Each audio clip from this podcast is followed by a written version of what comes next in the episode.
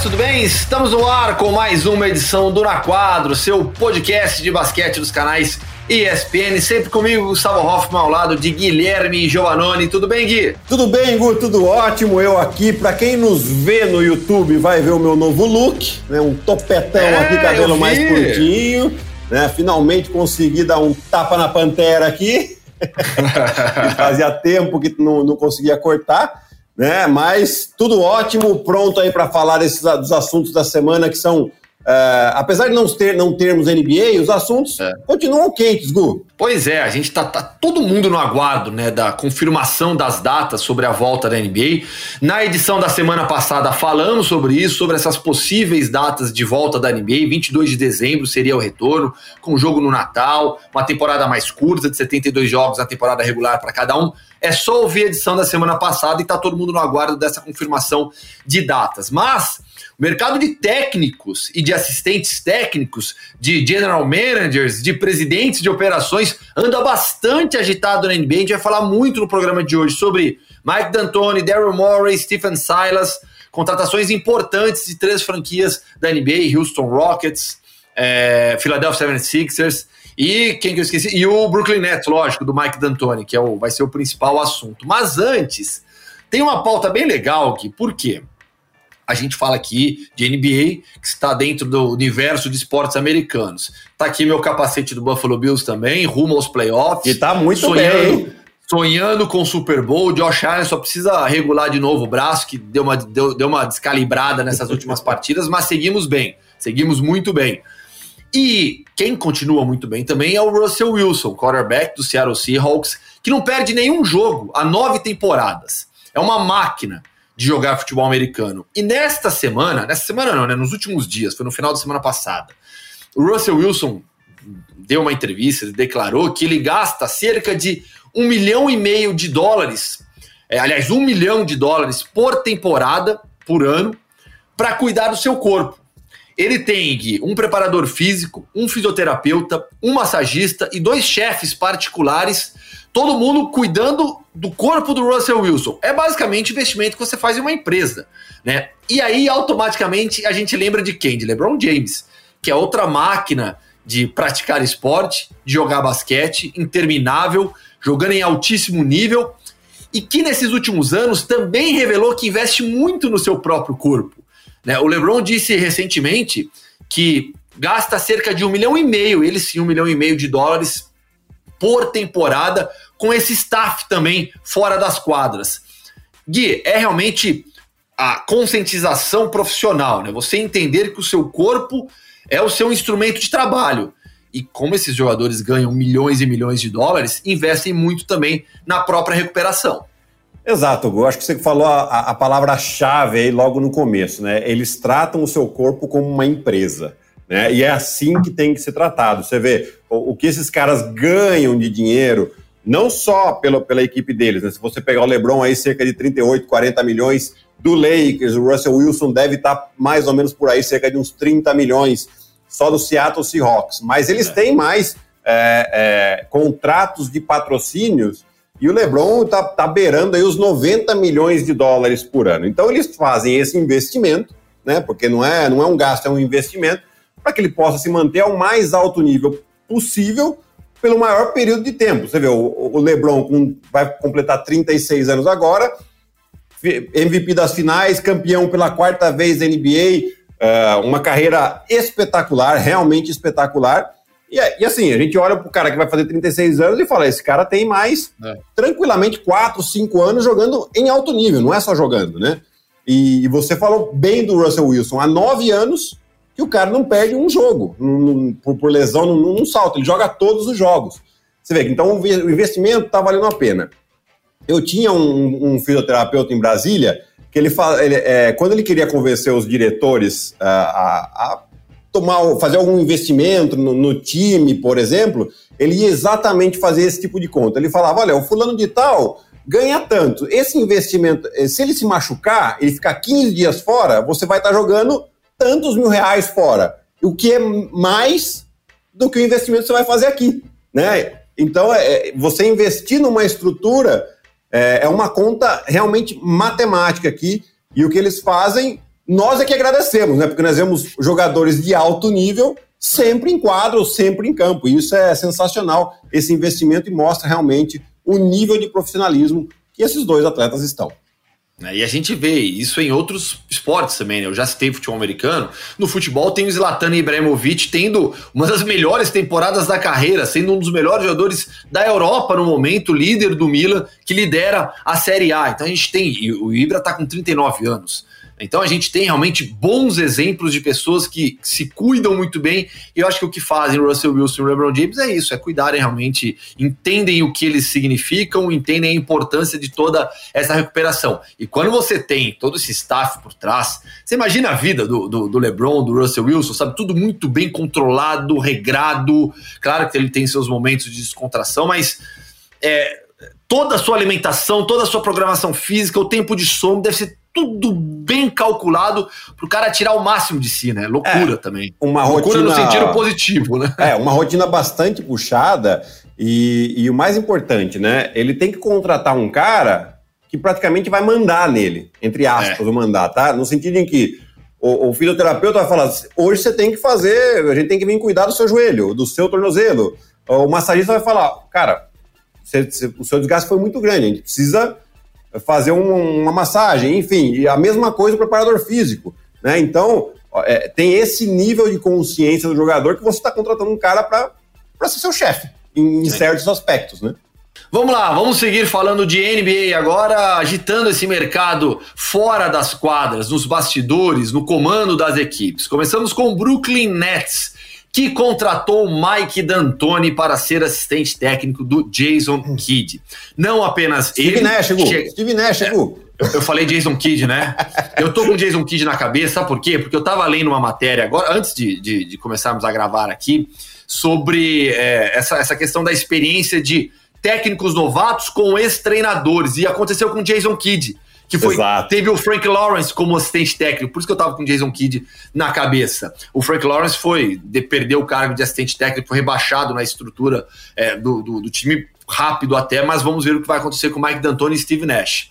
Né? Mas além do Mike D'Antoni, chegaram também o Ime Udoka, que foi por muito tempo assistente técnico no San Antonio Spurs, o Greg Popovich, trabalhou em sete das últimas oito temporadas como assistente técnico Greg Popovich, e o Amar Stoudemire foi contratado para ser um técnico de desenvolvimento de jogadores. Mas o Mike D'Antoni, que é, sem dúvida alguma, a grande contratação, chega para ser assistente técnico do Jason Kidd. É, o D'Antoni foi técnico em 13 temporadas cheias da NBA, em nove dessas temporadas ele teve o, o seu time entre os seis melhores no, no, ranking de eficiência ofensiva. Os dois, o Mike D'Antoni e o Steve Nash, trabalharam muito tempo juntos, tanto em Phoenix como em Los Angeles também. Depois o Steve Nash foi treinado pelo Mike D'Antoni nos Lakers. O, o André Fury, Gui, ele fez uma comparação que eu achei muito válida. É, ele disse que se a gente transportasse isso para o futebol, seria como o André Pirlo na Juventus, contratar o Carlo Ancelotti para ser o seu assistente técnico. É, eu achei o paralelo sensacional, porque a gente está falando de figuras icônicas do basquete. Né? O Mike D'Antoni é um técnico com uma, com uma, história importante na NBA nessas duas últimas décadas. E o Steve Nash é um dos maiores armadores da história, que foi comandado pelo Mike D'Antoni. Como é que você acha que vai funcionar essa química entre os dois?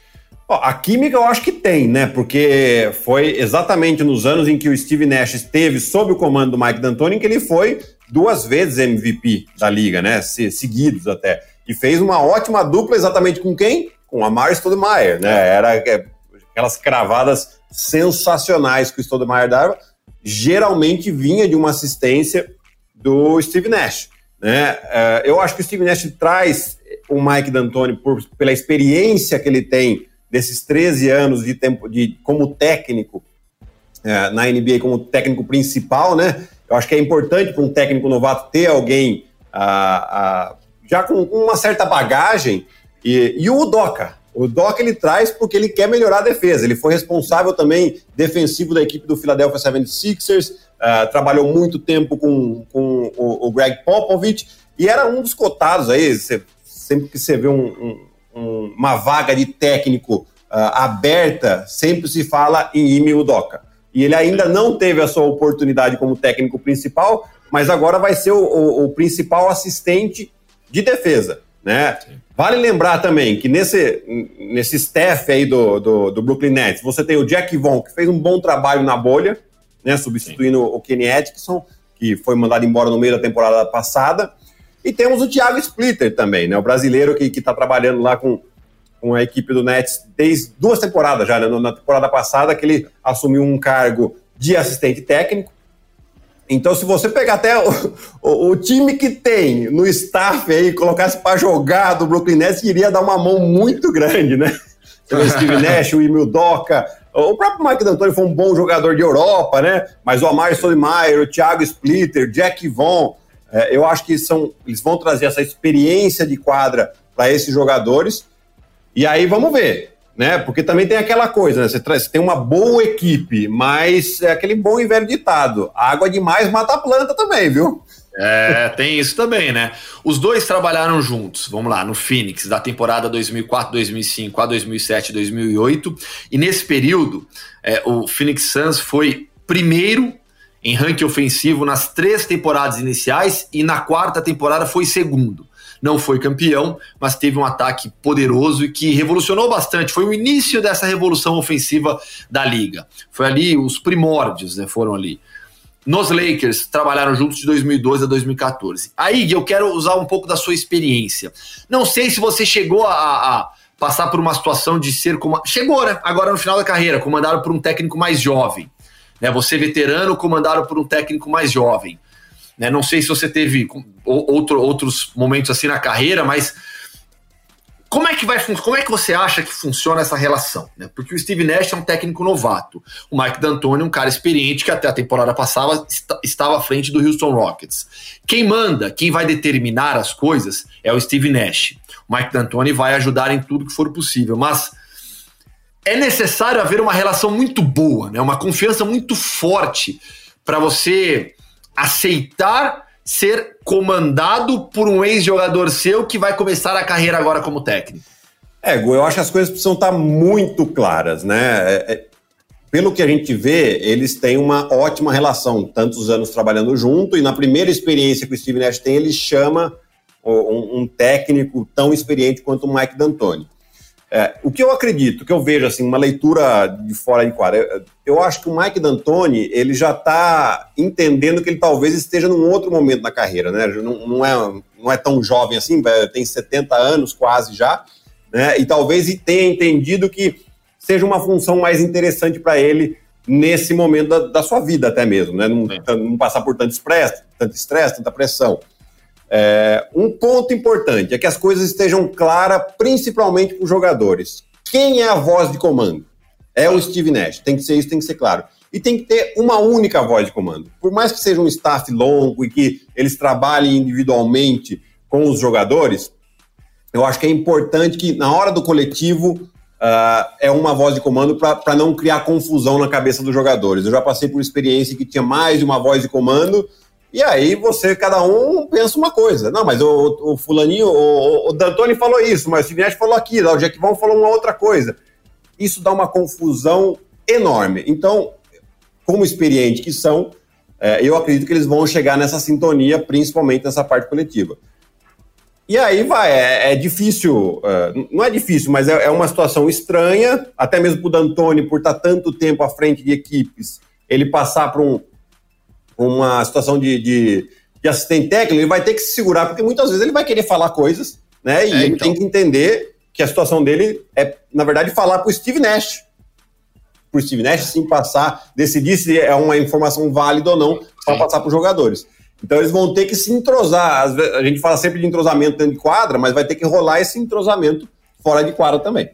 E a gente está falando de um time, Gui, que entra na próxima temporada para lutar pelo título. Contender. Uma equipe que foi para os playoffs e vai com seus reforços, com os jogadores que vão jogar, Kevin Durant, Kyrie Irving, todo mundo, contender, como você disse. Então, a pressão será para isso também. Exato. Não é que é uma, não é uma comissão técnica assumindo uma equipe é, em reconstrução que está de olho no draft. Não é para lutar pelo título já, então a pressão é muito forte também. Exato, e eles já estão até, já se fala, né, rumores deles tentarem, que, que estão, estariam tentando trazer uma terceira estrela para essa é. equipe, é. né? Já se falaram de Bradley Bill, já se falou de, DeMar DeRozan.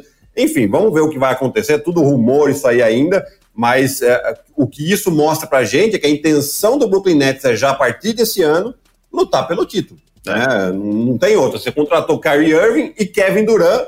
Kevin Durant sabendo que só ia jogar nessa temporada. Então já, já, o plano é esse. Vamos lutar para ser campeão na temporada 2021. Já que você citou trocas, quem adora uma troca, quem adora uma negociação é Daryl Morey, uma das mentes mais brilhantes da NBA nos bastidores, uma pessoa que entende muito de estatística, que lida muito bem com com, com, essa, com, essa, com a quantidade de informações que você tem à disposição para fazer negócio na NBA, para reforçar o seu elenco, para buscar os melhores jogadores para as peças que você precisa. O Daryl Morey é, deixou o Houston Rockets e se tornou presidente de operações do Philadelphia 76ers, que tem agora então Daryl Morey como presidente de operações, o Elton Brand, ex-jogador, ex-primeira escolha de draft, como general manager, e o Doc Rivers como treinador. O Daryl Morey, ele foi o responsável por uma transformação em Houston. Tanto é que, se a gente pegar desde 2000, 2007, é, quais foram os dois times que mais fizeram trocas na NBA? Primeiro, o Philadelphia 76ers, agora time do Daryl Morey, porque passou por todo o processo, todo the process, né? Como o Joe Embiid sempre falava, é, com Jerry Colangelo, com uma influência da NBA para melhorar o que estava acontecendo em Filadélfia. A gente lembra a draga que era o Philadelphia 76ers. Houve uma participação, uma interferência da liga é, para colaborar na, na, administração da franquia. E o Daryl e o, e, e o time fez um milhão de trocas, 78 trocas, tá? Exatamente Nossa. desde 2007. É, o Houston, do Daryl Morey, fez 77. Uma menos do que um time que estava em um processo constante de reconstrução. Então, é, deveremos ter meses aí agitados agora no Philadelphia 76ers também. E aí, o quanto será que vai ter de mudança? Porque a gente está mexendo no presidente de operações, está mexendo no técnico, é um presidente de operações que vem com novas ideias, de uma ideia de um basquete de, de small ball, vai pegar um time de jogadores altos agora, até eu tô, tem esse detalhe da, da, da altura, né? Quer ver? A, a, a, escalação titular do, do Philadelphia nessa temporada, né? Simmons, Richardson, Harris, Harris Horford e Embiid. Né? Tinha quatro jogadores de 6'8 e o menor 6'5. Né? A escalação do Houston, depois da troca do Clint Capelá, tinha um pivô de 6'5 e ninguém maior do que 6'7. Então tem muita coisa ainda para a gente discutir em relação a isso agora no, no, no 76ers. Hein? Exato, Gu. E, mas a gente tem que, é, mais do que nada, exaltar porque as trocas que o Darren Moore fez a, a favor de Houston, a meu ver, foram super interessantes. É. Ele consegue trazer James Harden, ele consegue trazer Russell Westbrook, Chris Paul, Carmelo Anthony ele contratou, né? E, e acho que a última troca que ele fez foi a mais ousada de todos, assim, né? Claro que essas daí são mais importantes, mas a mais ousada, por quê? Porque ele, o único pivô que tinha em Houston, que era utilizado, que era o Clint Capelá, ele mandou para Atlanta. E ficou sem nenhum pivô. Né? E agora ele sai, troca o técnico e deixa o time sem nenhum pivô. é, pra, pra, que, que nós vamos falar também do novo técnico do Houston já já. Né? Mas deixa essa situação é, porque também ele entende qual tipo de treinador que ele tem. Agora ele vai para um outro tipo de treinador, um pouco um treinador um pouco mais boleirão, mais clássico, que é o Doc Rivers, né, que provavelmente não vai querer se desfazer de Embiid e, e nem de Ben Simmons, pelo menos no primeiro momento. Né? Ele quer, vai tentar fazer esses dois funcionarem juntos.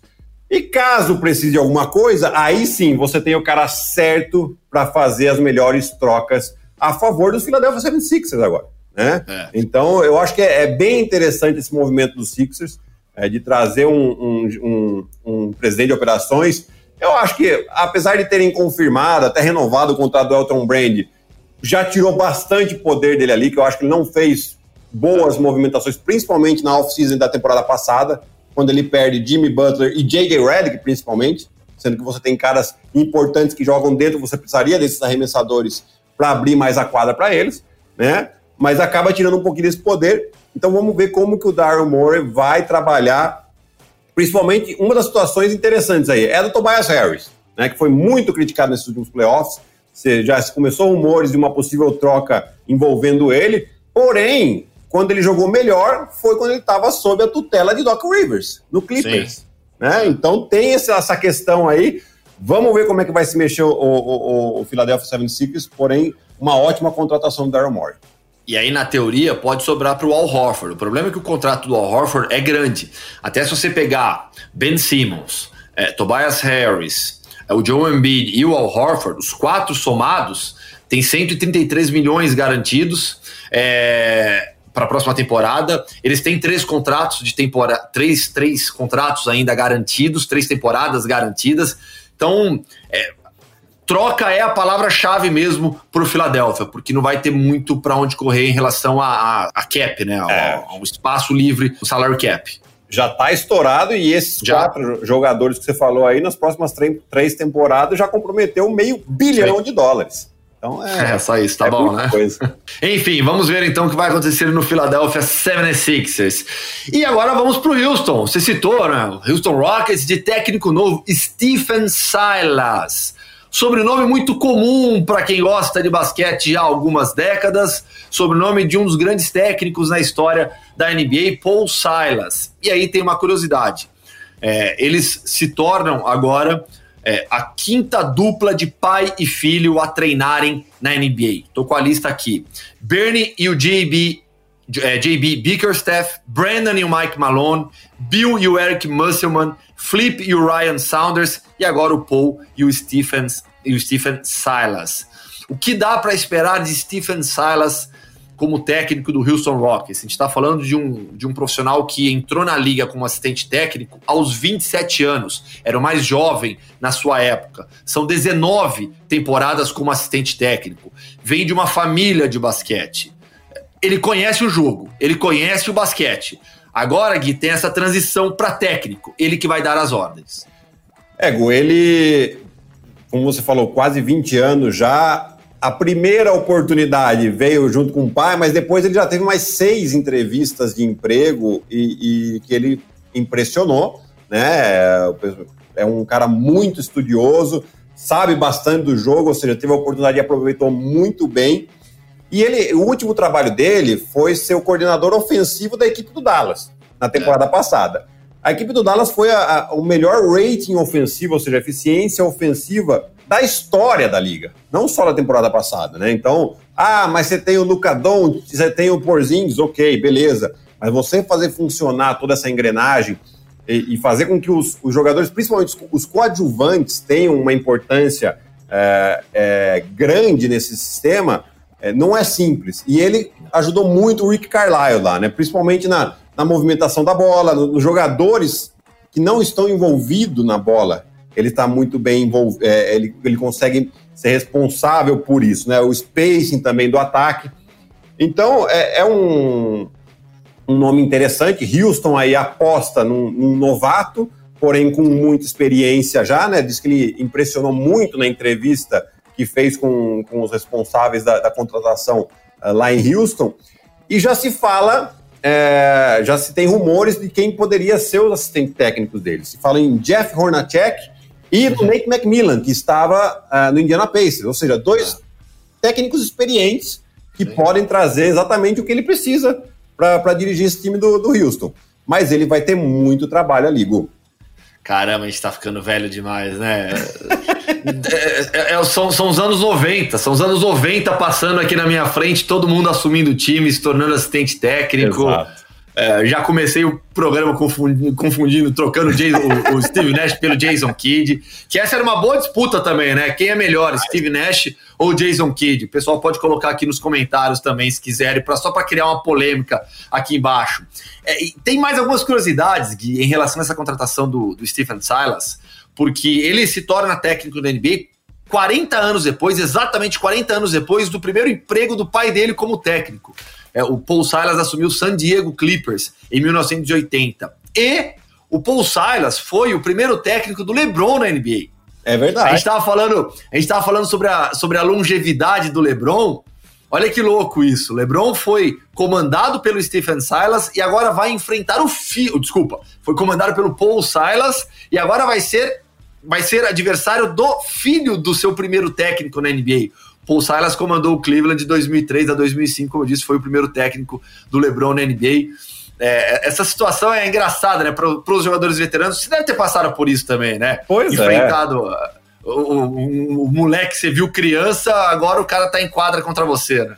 Eu não, eu não cheguei a enfrentar. Bom, devo ter enfrentado também, muito provavelmente, né? Mas o, caso que eu mais lembro, assim, acho que a gente até comentou na semana passada, é, no, episódio da semana passada, porque a gente falou da seleção brasileira, e que foi Sim. o Caio Pacheco. O Caio ah. Pacheco, eu conheci ele com dois anos de idade, quando eu joguei com o Álvaro, em Ribeirão Preto. O pai dele. O pai dele. Né? Então, é, é, é são, são curiosidades, não passam disso, né? Porque é, são coincidências, mas é muito legal a gente poder contar essas histórias, né? E sem dúvida alguma, o, o, o LeBron, quando for jogar com o Houston, já deve ter encontrado muitas vezes com o Stephen Silas, né? Mas eh, quando for jogar contra o Houston, vai ter coisa para falar com o técnico da equipe texana.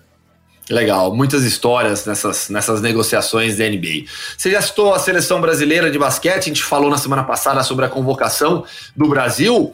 É, vamos falar de basquete brasileiro agora um pouco. Aliás, fã de esportes, na semana que vem, próximo dia 10, começa o NBB. E você vai ter uma edição especial do Na Quadra, um belo resumo, um belo guia sobre tudo o que vai acontecer na temporada é, 2020-21 do NBB, a Liga de Basquete daqui do Brasil. Então, na próxima semana vai ter uma edição especial do Na Quadra com tudo sobre o NBB. Enquanto isso, a gente fala sobre o Flamengo, Gui, porque teve uma derrota chata na decisão, mas foi uma belíssima campanha do time na, na, na Champions Sul-Americana. Exatamente. É a Champions League que é, é, em relação à temporada passada, né? Que ela foi é. interrompida por causa da pandemia. E, e, ela foi concluída nessa última semana, né? Faltava... E Américas, né? Eu falei Sul-Americana. Isso. Liga América. Liga das Américas, né? Que era a antiga Liga das Américas e agora tem esse nome de Champions League, porque tem a Champions League da Europa e depois os vencedores se encontram. É...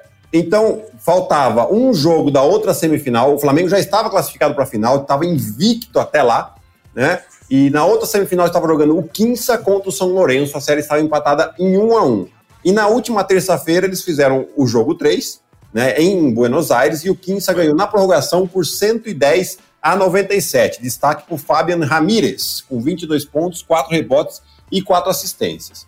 E logo na sequência, na sexta-feira, no dia 30, foi jogada a final em jogo único e foi decidida lá em Montevidéu, né? Por, também por questão da pandemia, o Uruguai agora tá ficando um pouquinho mais chato lá, é. né? tá, tá, tá subindo o número de casos, mas já estava decidido, é. eles fizeram todo um protocolo para que o jogo pudesse acontecer. E aí tivemos a final entre 15 e Flamengo, com vitória do time argentino por 92 a 86. O Brand, foi na sexta-feira o jogo, tá? O Brandon Robinson, da equipe argentina, foi o grande destaque, o MVP da final, com 26 pontos, 5 rebotes e 9 acertos em 15 arremessos tentados de quadra, né? Então, uma ótima performance aí do americano. Pelo lado do Flamengo, os destaques foram Marquinhos com 20 pontos e 8 arremessos certos em 15 tentados de arremesso de quadra. E o argentino Franco Balbi, com 14 pontos, 6 rebotes e 5 assistências. Joga muito mesmo.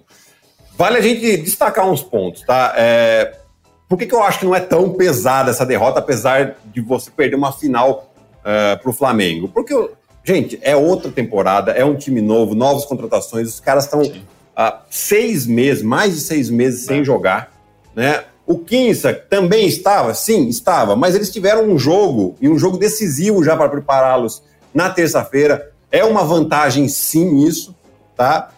Então, assim, derrota pesada? Sim, mas o Flamengo, com o time que tem, tem tudo esse ano para conquistar a NBB e conquistar a Champions League de novo, que vai começar a partir de janeiro nessa temporada. Então, assim, fica aqui o destaque é, para esse jogo mas eu acho que o Flamengo pode estar. Tá, o torcedor do Flamengo pode estar tá muito esperançoso para a próxima temporada. Com certeza. Vamos falar bastante sobre o Flamengo na próxima semana, então, nesse guia do NBA que vamos produzir. E na outra semana tem o draft. Dia 18 de novembro é o draft. Aí vai ter uma outra edição. Então serão duas edições especiais aqui do Na Quadro. A próxima com um resumo sobre a temporada do NBB, um guia para a temporada que vai começar. E na outra semana a gente vai trazer um resumão também do que você pode esperar no draft da NBA, quais são os melhores jogadores, posição por posição, é, jogadores internacionais que vão entrar na liga também, tem muita gente boa chegando e disputando, inclusive primeira posição do draft, viu? Não vai ser nenhum absurdo assim se isso acontecer. Pode acontecer. A Vidia, guarda esse nome já. Enfim, fechamos, Gui. Fechamos, Gu. Bons assuntos e semana que vem preparado para falar muito de NBB. Pois é, muito, muito mesmo. Gabriel Veronese está de férias ainda? Não sei, eu acho que ele. Será que ele voltou? Voltar, né? eu acho que ele voltou, né? O Gabriel Veronese é quem comanda tudo isso aqui, organiza, arruma, edita. Vamos ver se o Gabriel Veronese voltou de férias, senão o Pedro Suaide cuida e cuida muito bem de nós também. Um grande abraço para todo mundo. Um abraço para o Marcel Damasio, nosso editor de áudio, que faz toda a mágica da musiquinha. Faz umas chamadinhas legal também lá pro, pro Instagram. Eu gosto. Ele, ele bota lá com, é, a mesa de som subindo e tal, fica bonito. Pode fazer, hein, Marcel? Tô contando com essa aí também, hein? Fechou, Gui. Até um semana que vem, então. Um abraço até semana que vem. Valeu, pessoal. Um grande abraço. Até semana que vem. E você sempre pode ouvir o Na Quadra pelo Spotify, pela página da ESPN, espn.com.br barra NBA e pode nos ver e no, nos ouvir no YouTube. Valeu, até semana que vem.